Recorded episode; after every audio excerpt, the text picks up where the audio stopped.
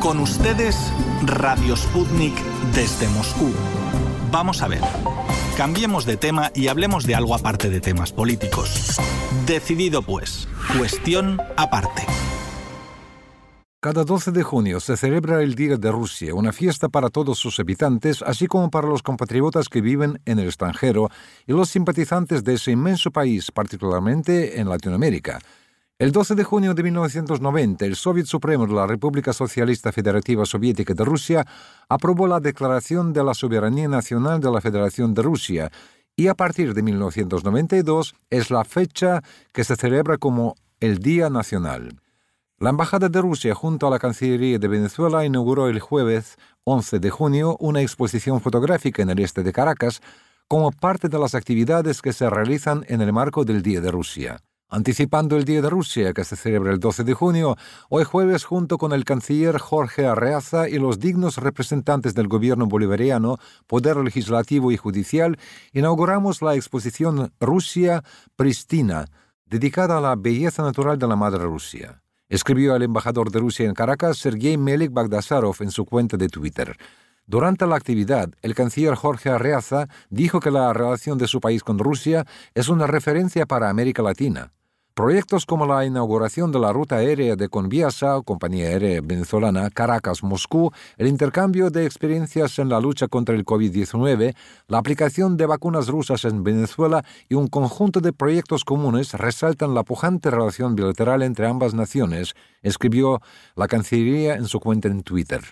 Es cierto que el gigante euroasiático ha ganado últimamente a muchos más seguidores en América Latina, donde la llegada de la vacuna Sputnik V ha jugado un papel extraordinario. Nuestro compañero Víctor Ternovsky amplía el tema.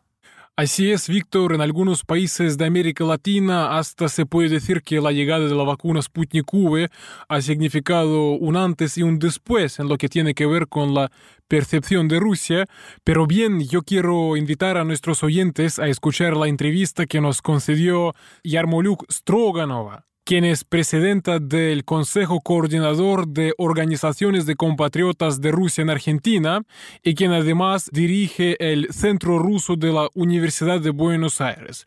Nos habló sobre cómo este año América Latina va a celebrar el Día de Rusia. Escuchemos lo que dijo Silvana Yarmoluk Stroganova. Bueno, yo no sé en toda Latinoamérica porque de alguna manera nosotros asociamos esa fiesta porque acaba de ser el día del idioma ruso, entonces de alguna manera la diáspora en general o las asociaciones o los centros culturales que tienen que ver con Rusia, saliendo del día del idioma ruso, nos metemos directamente en el día de Rusia. Así que nosotros en general, en Argentina, para esta fecha, cuando no hay pandemia, hacemos una gran celebración que se llama Buenos Aires Celebra Rusia. Y todas nuestras asociaciones, que son 32, nos reunimos en la ciudad de Buenos Aires durante un día al lado de la Casa de Gobierno, de la Casa Rosada, y hacemos un festival. Se cierran cuatro o cinco calles y hacemos un festival enorme. Para el año que fue el Mundial de Rusia, tuvimos hasta 50.000 personas.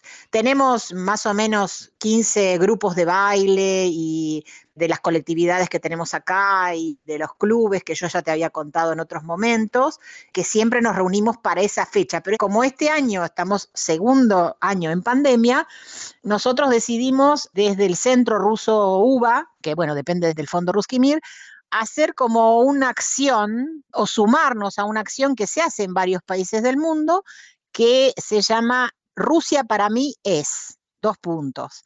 Y mm, el Centro Ruso UBA convocó, como nosotros trabajamos mucho este año y el año pasado con respecto a la vacuna, tratando de, digamos, sobrellevar todas las fake news, tratando de informar a los infectólogos, a los ministerios, a los ciudadanos en general, contrarrestando información errónea de los medios de comunicación, informando todo lo a partir de lo que nos mandaba el Instituto Gamaleya, etcétera, etcétera, decidimos convocar a esas mismas personas que nos ayudaron en ese camino a que durante 20 segundos dijeran qué es Rusia para ellos.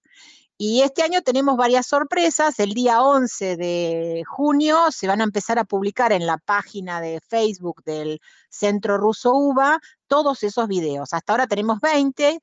Hay tres o cuatro que son bastante sorpresivos, que no los voy a contar, así que los tienen que escuchar y ver en la página. Pero bueno, tenemos a infectólogos, a periodistas argentinos, tenemos a tres traductores literarios de la literatura rusa, Omar Lobos, Rubén Darío Flores, Alejandro González, ellos son traductores oficiales de la literatura rusa, ellos también dan su saludo. Tenemos a varios egresados de las universidades soviéticas, como Claudio Spector, que terminó el Conservatorio Tchaikovsky, que ahora trabaja en el Ministerio de Educación en la Argentina, a Esther Godoy, que es médica recibida de la RUDN, que trabajó muchos años en el sistema de salud argentino, digamos de lo que nosotros llamamos la salud para los mayores. Tenemos mucha gente de la cultura que también va a decir sus 20 segundos. Así que estamos muy contentos porque fue una convocatoria muy sobre la hora, pero respondió mucha gente. Y así que estamos muy felices de que la gente tiene ganas de tener contacto con Rusia y saludar a Rusia y agradecerle más que nada, porque todo refiere, termina, o sea, todo el mundo decía gracias por la vacuna, gracias por la vacuna, gracias por la vacuna. Así que estamos muy felices nosotros. Muchísimas gracias, Silvana. Y sabe, usted justamente ha tocado el tema que también quisiera pedirle comentar, porque usted ha mencionado que ahora yo creo que todo apunta, sí, a que la llegada de la vacuna rusa a América Latina y además que Argentina empieza ya su producción de manera oficial y ya puede, con la vacuna producida en el terreno, vacunar a su propia población, ¿no? Que eso resulta que ha contribuido a la imagen positiva de Rusia. Yo quisiera preguntarle primero, ¿puede usted confirmar esto? Y puede en este sentido decir que este Día de Rusia celebrado en América Latina sería, digamos, especial? Todos estábamos a la expectativa en la semana pasada, cuando durante el foro de San Petersburgo hubo una comunicación directa con el presidente Putin y el presidente Alberto Fernández anunciando que la vacuna se va a producir en Argentina, eso fue una alegría enorme. Con eso se derrumban otra vez un montón de fake news que se siguen manteniendo, lamentablemente, pero yo creo que la población, hay dos resultados que se hicieron en la Argentina, dos resultados de la vacuna Sputnik que se hizo una en la Universidad de Córdoba y otra en la provincia de Buenos Aires, con los vacunados hasta ahora. Y realmente los resultados son tan grandes, tan positivos, tan buenos que la población ya no puede decir, nadie puede decir que la vacuna no funciona, porque los laboratorios que hicieron las fueron ya nuestros laboratorios.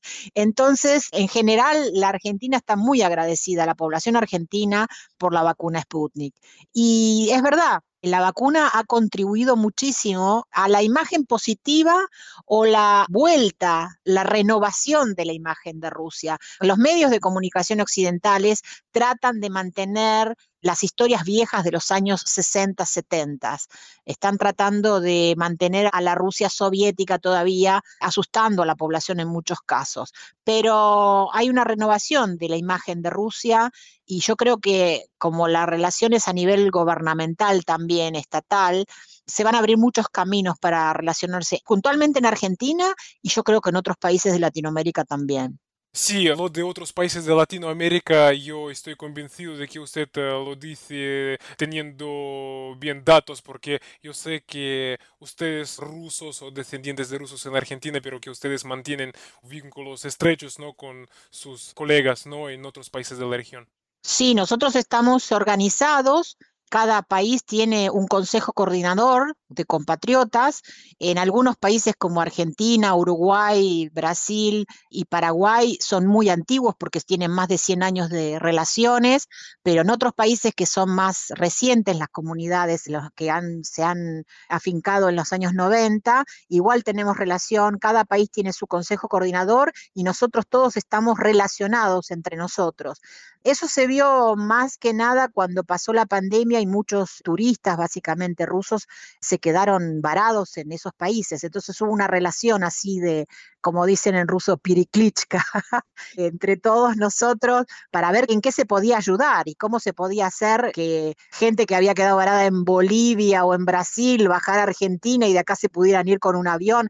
Fue un trabajo bastante arduo. Y por otro lado, tenemos relaciones continentales con todos estos países, inclusive con Canadá y Estados Unidos, que son la mayor cantidad de inmigrantes rusos, ¿no? Creo que son alrededor de 10 millones entre los dos países. Mantenemos la relación y tratamos de comunicarnos, tratamos de sostener la imagen, lo que dice la diplomacia blanda, sostener la imagen de Rusia tan lejos.